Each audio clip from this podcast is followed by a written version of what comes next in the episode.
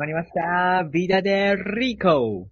自由を旅するポッドキャスト。第9回。MC は翔吾と、シュンです。イダデリコとはスペイン語で豊かな人生という意味です。人生を豊かにする方法は人それぞれですが、皆さんの感じる豊かとはどのようなものでしょうか？このポッドキャストでは、私たちの旅の経験を通じて、私たちなりの豊かな人生とは何か、人生の生きる意味といったことに対して考えるきっかけを与えられればと思います。ということで今日はね、旬の世界一周インド編についてはい。お願いします。OK です。えっとですね、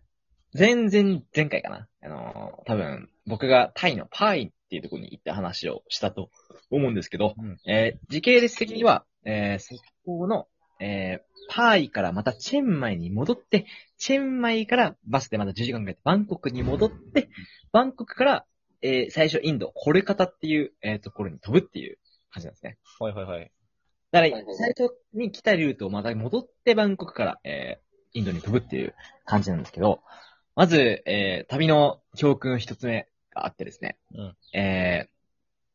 公共交通機関、海外の公共交通機関を、えー過信しすぎてはいけない。これ、あれですね。というと、どういう感じなんですかね？というとですね、さっき言ったように戻ってきたんですよ。で、一応一番大きいのがチェンマイからバンコクで10時間かけて戻るっていうやつなんですけど、まあ僕の確かインドのフライトが朝10時ぐらいのフライトだったんですね。うん確かですけど。で、僕は、じゃあ、バンコクに朝7時ぐらいに着く、えーバスでいいかなってこ3とで、ね。まあ、まあ3時間、フライトの3時間前で、そのバスターミナルから空港までだいたいタクシーで20分30分ぐらいうんだったんで。だから、まあ、7時ぐらいに着くのでいいかなと思って、そのバス選んだんですけど、まあ、結論から言うと、えっと、バス2時間弱遅刻しまして、うんえっと、だいたい9時、8時45分9時ぐらいに着いたんですね。1時間45分、2時間ぐらい1の。時間ぐらいで出発ってことだね。でも俺もう、そ、もう、もうこれ絶対やばいと思って、うん。もうバスにいる間から、もう、グラブっていう、あっちでいうウーバー、うん。タクシーの配車サービスを、もうバスターミナルに何時何分に着くよってもう予約で、ちょっと多分課金かなんかして予約で、えー呼び寄せて、で、着いた瞬間にこう、タクシー、グラブに乗り込んで、はい。ね、マジで飛ばしてくれ、時間ないからっつって、あの、親父をせかして、で、9時15分ぐらいですかね、あの、空港着いたんですけど、まあ、あの女、チェックインカウンター、あの、スパイスジェットかな、インドのスパイスジェットのチェックインカウンター、こう、閉まってですね、こう、ってなってて、で、お姉さんに、もう子犬のような目で、お願いですって言って。嘆願したんですけど、もう無慈悲に、えーノーと言言われてしまって、僕の、うん、僕のフライト代100ドル、えー彼方へ消えていきましたという。あの、なので、まあ、これはですね、僕が悪いんですね。あの、公共交通機関が遅れるのは、折り込み済みで、ちゃんとそれを折り込んで、スケジュールを組みましょうっていうのが、日本と同じような感覚で行っちゃダメだもんね。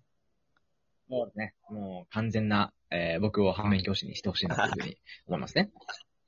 で、まあ、100ドル失ったんで、もう、まあ次の日の同じ時間にこう、フライト取ったんで、もう、100ドルちょっとね、1万円でかいんで、もう、ホステル、ホテルは取らずに、えー空港泊で、えーしましたね。空港泊で。どうでした？空港、空港泊は？空港泊は、あ、まあ、全然僕どこでも寝れるんで、ベンチで、あのベンチ硬かったですけど、あのー寝ましたね。で、まあやっぱり、貴重品をちゃんと自分、まあ、お腹、僕はお腹のこう、中に、あの、入れて、で、リュックサック、バックパックとかは、えっと、ワイヤーロックを使ってベンチにこう、あの、ちゃんとくくりつけておくっていう風にやっとけば、まあ、なんもなく、それなら。え空港泊してー、で、まあ、ここまでインド行くまでの、あ、ごめん、はいよ、いいよ、いいよ。あ、すいません。まあ、この前インド行くまでのはい話で。で、インドに、えー行く時の話なんですけど、日本ってパスポート最強の国なんですよ。うんあの聞くね、それは。シンガポールと日本が、ビザなしで、パスポートだけで行ける国が一番多いのかな。だけど、インドは一応、やっぱビザが必要な国なんですね。で、俺が行った時は確か、日本人だけにアライバルビザ。まあ、その空港に着いた時に取れるのが、えー認められてたんで。だから、その、そういうのが認められてない国は、日本にいる間に、多分東京にあるであろう大使館に行って、事前にビザ申請をして、申請、審査をして許可が降りていくっていうのがあるんですけど、えー、一応イン、日本人はインド行くときはライバルビザが認められてるってことで、で、20ドルぐらいかな？確か20ドルぐらいで、まあ無事取っていきましたよっていう。アライバルビザは簡単に取れた？まあなんかまあ、一応、ちょっと、あの、手続きおっせえなっていうのは、あの、あったんですけど、なんか、なんで俺しかないのにこんな遅いなんかめんどくさ、絶対あのめんどくさがってるな、みたいな、あったんですけど、まあ一応、あの、まあ結構時間かかったかな。でもまあ、あの、取れて、あ、いよいよインドに着いたんだって感じがあってですね。でやっぱインドって、本当に良くも悪くも、日本と真逆だなと思うんですよ、やっぱり。なんか、結構海外のジョークで一個あって、国際会議で一番難しいことは何かっていうと、えー、インド人を黙らせること。おと、日本人に意見を言わせることっていうのが、なんかジョークであって、まあそれだけ日本とインドの国民性の違いをすごく表してるなっていうふうに思ってて、やっぱ本当にインドって、こう、パーソナルスペースが小さいっていうか、本当にガンガンガンガン話しかけてきて、もう金を取ったろうっていうのがこう、透けてくるんですよ。へえ。で、まあ、やっぱ日本ってあんま話しかけんじゃないですか。そんなに。あの、か外国の方、観光客の方がいても。まあ、観光客問わず、やっぱり道で話しかけるとかってあんまりないと思うんですけど、インドは本当真逆で。で、やっぱ日本ってすごく、その社会がすごく、なんだろう、オーガナイズされてるっていうか、やっぱ電車とかもすごい時間通りに来るし、み道も綺麗だし。で、インドは本当やっぱ、本当あの、こう、誤解、まあ本当ちょっと失礼かもしれないですけど、やっぱり道あんま綺麗とは言い難いというか、非常に、あの、まあちょっとね、衛生的にあまりよろし、例えばよろしくないところも多いし、やっぱ本当に道に牛、犬もすごいいっぱいいて、本当に日本と違うんで、だから結構ね、インド行くと人生変わるっていうのをなんか結構いろんな人言ってると思うんですけど、まああの、あながち間違ってないなと思いますね。やっぱ日本と全然違うから。コルカタっていうところは、結構何田舎な感じなの？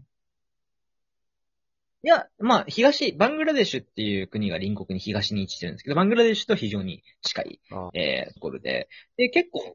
発展してる方だと思いますよ。ああ田舎って感じでは、えーなないんだ。で、これ方に行った理由がですね、なんか、あの、僕の友達が一人いるんですけど、うん。その俺が行くときに、ドゥルガプージャっていうなんか、インドの、うん、超でけえお祭りがあるぞっていうはいはいはことで。で、なんか、そう。それで僕行ったんですよ。ドゥルガプージャ。で、僕行った時すごいもうなんか街に、ネオンライト、なんかほんとね、ネオンライトのこう、パビリオンみたいなのすごいいっぱいあって、へなんかインド人騒ぐの好きだから、もうなんかめちゃめちゃ、あーってなんか、なんで祝ってるのかよくわかんないんですけど、あのすごいめちゃめちゃでかいこと。え、その友達は何？もう旅人？それとも、そこに？あ、旅人は日本人のそう友達で。で、その友達が旅中になんかインド人かなんかに出会って、で、教えてもらったらしくて。あなるほど、なるほど。で、俺に、って感じで。で、まあ、そう、ドゥルドゥルドゥルガプージャっていうお祭りがあったっていうのと、あと、これ方は僕は言ってないんですけど、マザー・テレサにゆかりのある孤児院だかがあって、そこでこう、ボランティアをできるみたいなのも、えーあるらしいです。ボランティアもできるんだ。で、できるへえ。で、インドってやっぱいろいろあって、例えば、水はやっぱり絶対飲む、水多分飲むと腹絶対うん。壊す。普通のあの、水道水。いや、だから、絶対、あの、ペットボトルの水買わなきゃいけないし、ペットボトルの水も、なんかし、完全な新品じゃなくて再利用されてることがあるから、それも確認した方がいいとか、マジ？そう。うん。怖いあと、やっぱ一番最初衝撃だったのは、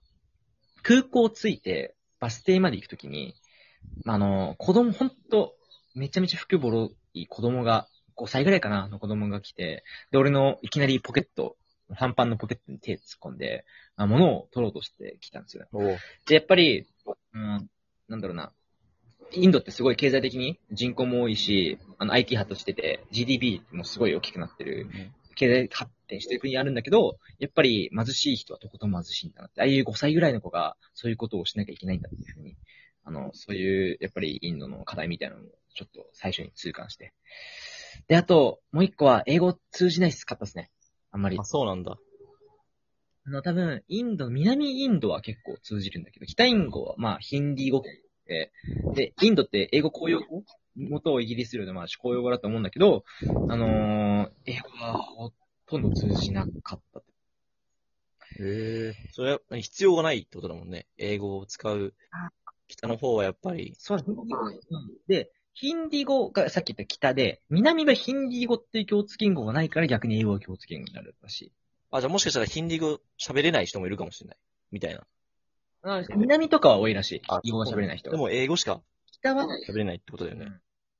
いろんな言語、じゃあ英語の他にもいろんな言語があるんです。その地域独特の英語だけど、やっぱり南の人同士で話すときは。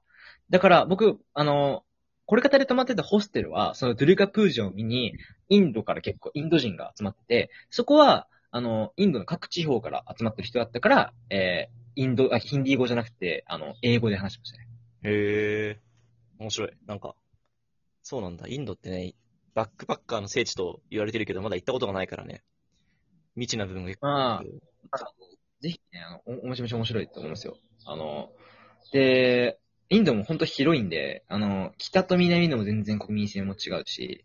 で、僕もインド、あの、今回これ方以外にも、まあいろいろまだ、あの、タタジマハルとか、あの、バラナシとかちょっと、まあメジャーなところは言ってるんで、また今度話してればなっていう感じですね。はい。えじゃあ次回にはどこら辺について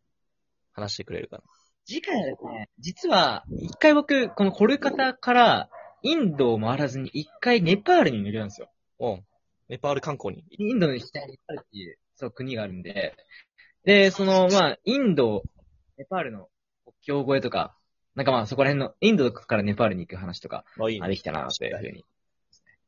で第10回は、ネパール、インドからネパールに行く。っ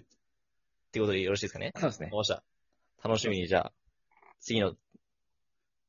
旅の話もね、楽しみにしてエピソいますと。OK です。